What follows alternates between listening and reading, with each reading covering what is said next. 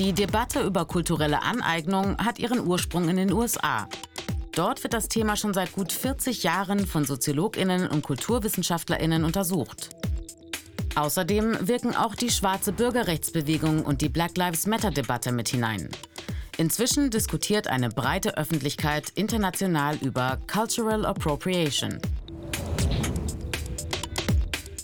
Kulturelle Aneignung erkennen ist das eine, aber wie sie unterbinden? Mexiko will als erstes Land weltweit kulturelle Aneignung unter Strafe stellen. Anlass? Traditionelle Webmuster der indigenen Bevölkerung wurden von westlichen Modelabels einfach ungefragt übernommen.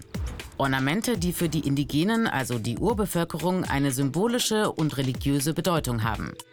Mexiko will nun hohe Geld- und mehrjährige Haftstrafen für solche Plagiate, also das Kopieren ohne Erlaubnis, verhängen.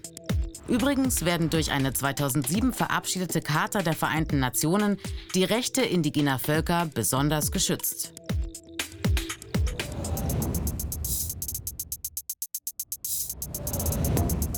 Kulturelle Aneignung und Kolonialismus hängen eng miteinander zusammen.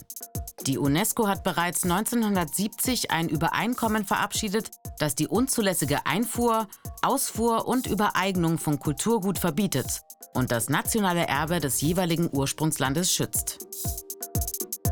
In Deutschland hat die Kulturministerkonferenz 2019 Eckpunkte erarbeitet zum Umgang mit Sammlungsgut aus kolonialen Kontexten. Dabei geht es auch um die Rückgabe solcher Kulturgüter. Und somit sind auch Museen in Deutschland in der Pflicht, die Herkunft ihres Inventars zu prüfen. Wichtig dabei der direkte Dialog mit den ausgebeuteten Ländern und Kulturen auf Augenhöhe.